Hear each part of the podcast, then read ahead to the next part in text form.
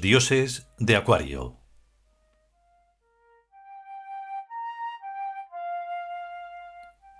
Trigésimo tercer capítulo.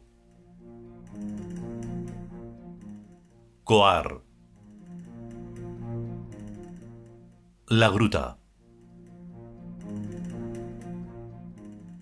Segunda parte.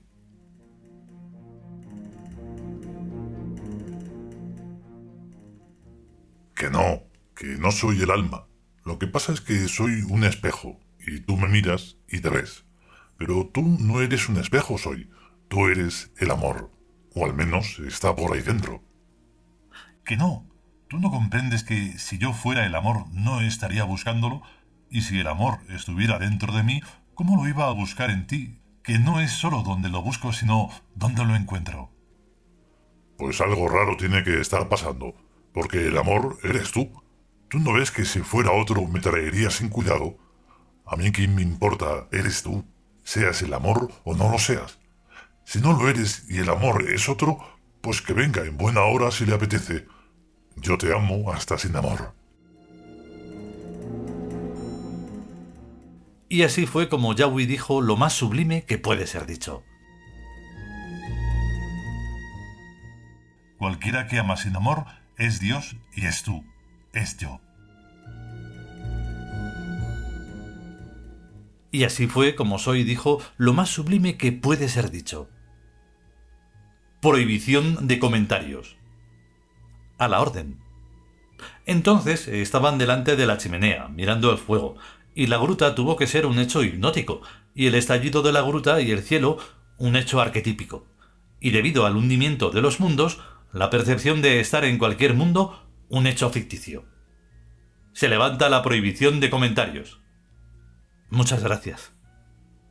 Así pues, cualquier frase sublime que digas hoy equivale y se conjuga y se identifica con cualquier frase sublime que diga Yahweh. Y en cuanto al amor, lo son tanto soy como Yahweh, como cualquiera que ama. O sea que el amor es nadie y nada sino amante, o lo que es lo mismo, amor es el que ama.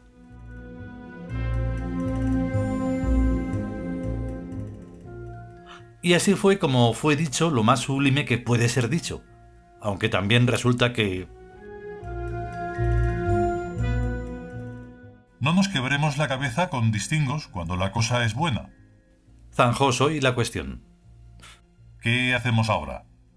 ¿Hay que hacer algo? Lo decía por decir. Eso de hacer algo, dilo tú. Hacer o no hacer vienen a ser lo mismo. También podemos quedarnos como dos estatuas. Por mí, siendo consciente, percibiente y emisiente, me da igual.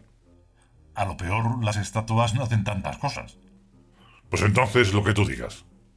Entonces, si te parece, vámonos a dormir. Como las balas.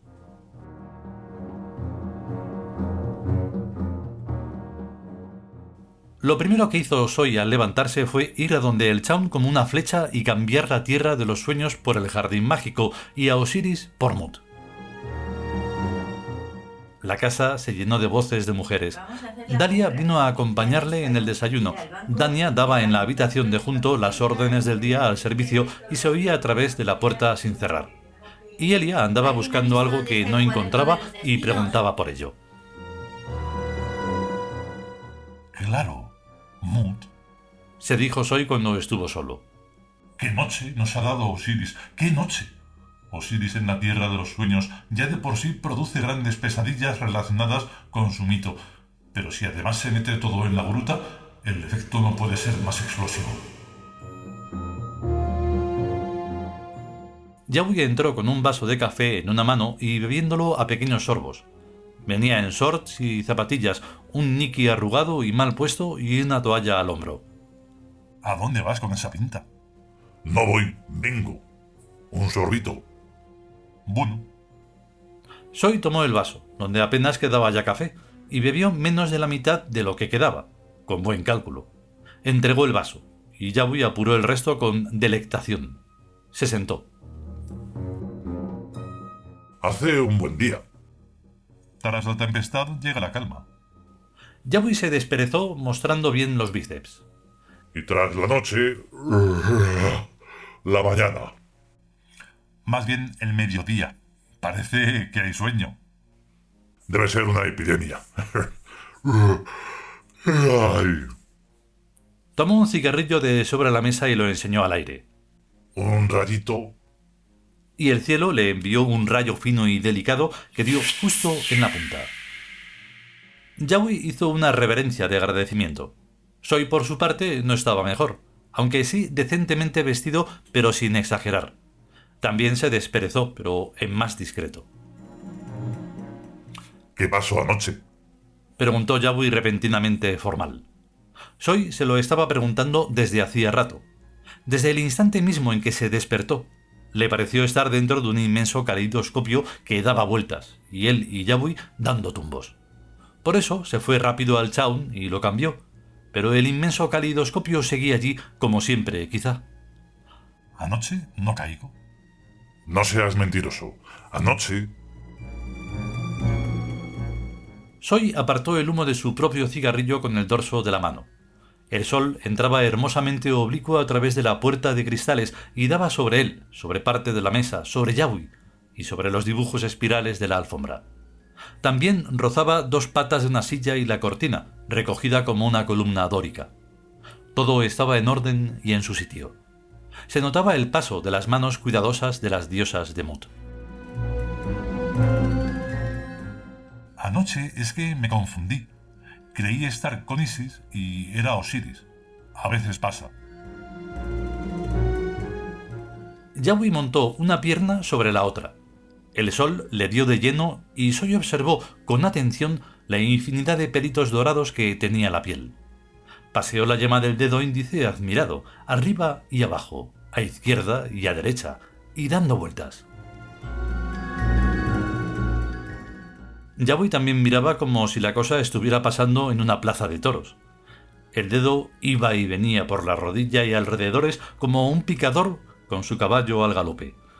¿Qué va? Como un caballero medieval con armadura, lanza, escudo y un penacho de grandes plumas en el casco. El galope era tan fuerte que la tierra resonaba y transmitía una profunda vibración. Soy, en cambio, iba por unos trigales en sazón, altos hasta la cintura, o más. Al lado de Yahweh, en su corcel, galopaba Soy en el suyo, negro. Y un poco a la izquierda, andando por los trigales, Yahweh iba abriendo un camino paralelo. Nos estamos cargando el trigal, comentó Soy. No creo. La sangre de estos corceles es pura nitroglicerina. Aquí hay un desajuste. Pero yo creo que puede mantenerse dijo Yabui desde el trigal y desde el caballo a la vez. Torciendo la imaginación un poco, sí, contestó Soy levantando la visera y sacándose el jersey. Quizás se podría sintetizar. Termina por ajustarse solo. Tú sigue caminando y cabalgando y aguantando las cosquillas. Lo que pasa con las vidas paralelas dijo Soy filosóficamente aguantando el sol y rascando la pierna y cabalgando en un corcel negro y abriéndose camino paso a paso por el trial. Es que uno termina por acostumbrarse a la dispersión, sin descoyuntarse, y resulta una vida múltiple la mar de interesante. Me pica, naturalmente, si llevo pantalones cortos, las espigas pinchan, y con esta armadura tan ajustada no veas. Pues, ¿qué me dices de esos pantalones de lana y este solazo?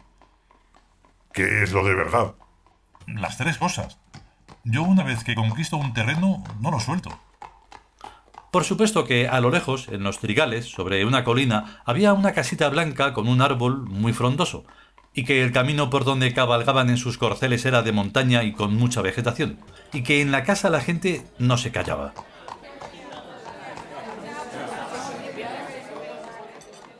Eran tres historias con sus respectivas secuencias, así que se dirigieron a la casita, detrás de la cual había un pozo bajo un emparrado, y el pozo tenía un agua fresquísima, y les sirvió de beber una muchacha que vestía como en los cuentos antiguos.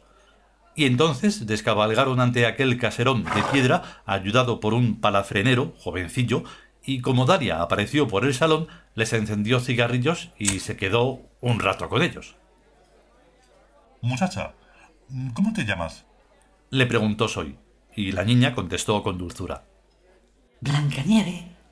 Entonces hoy la trasladó al caserón de piedra, cambiándola por el palafrenero, que se quedó de zagal en la casita. ¿Otro problema? se dijo Soy. Un trigal no es sitio apropiado para un rebaño de ovejas. Entonces preguntó a Dalia. ¿Tenemos ovejas en Australia? Bastantes. Asunto resuelto. La casita estaba en Australia. Él y Yabui iban en visita de inspección. El zagal, que guardaba las ovejas, había venido, como ellos, a beber, a, a beber en el pozo. Y ahora a por Blancanieve, ¿Cómo decís, mi príncipe? que si ya la ha diñado la madrastra. Uf, esa ya está en la gloria con papá y con mamá. ¿Te has fijado en el candor de esta chiquilla? Preguntó el caballero Yabui levantándole la barbilla con un dedo, ya que la niña, toda ruborosa, no se atrevía apenas a alzar los ojos. Delia contestó. Las ovejas están preciosas. Y a un buen precio. Me lo ha dicho Haria.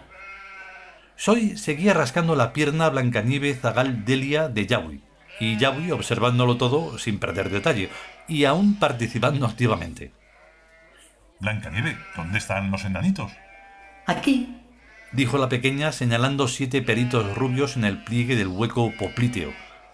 Son tan tímidos que se esconden. Todas estas colinas, dijo el zagal señalando con un gesto orgulloso, son nuestras. Y otras muchísimas más que desde aquí no se ven. Todo el continente es nuestro. Qué exagerado, ¿no? Dijo Soya Yabui en voz baja para que ni el zagal, ni Blancanieve, ni Delia, ni la pierna se enteraran. Yabui le respondió al oído. No exagera, ¿no? Los enanitos, entre tanto, salieron de su escondite. Pillines, Decía Blancanieve con cariño. venid aquí, que estos caballeros quieren conoceros. y los fue presentando uno por uno. Estas siete ovejas, explicó el zagal, son producto de diversos cruces. A primera vista parecen iguales y siempre van juntas, pero son razas diferentes. ¿Quién lo diría? exclamó Soy admirando, hurgando en el pliegue. Tan igualitos, tan simpáticos. Qué graciosos son. Gracias, mi príncipe. Respondieron los siete enanitos al unísono. Vos sí que sois gentil y el caballero que os acompaña. Ese soy yo. Decía Yahweh en el salón picándose el pecho insistentemente con el dedo. Soy le dio una palmadita en la rodilla y el libro de cuentos se cerró con Blancanieve dentro y los enanitos y Australia y Delia y el salón y el sol.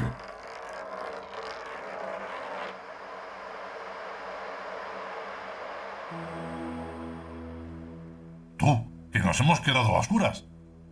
Esos son otra vez los plomos, como si lo viera.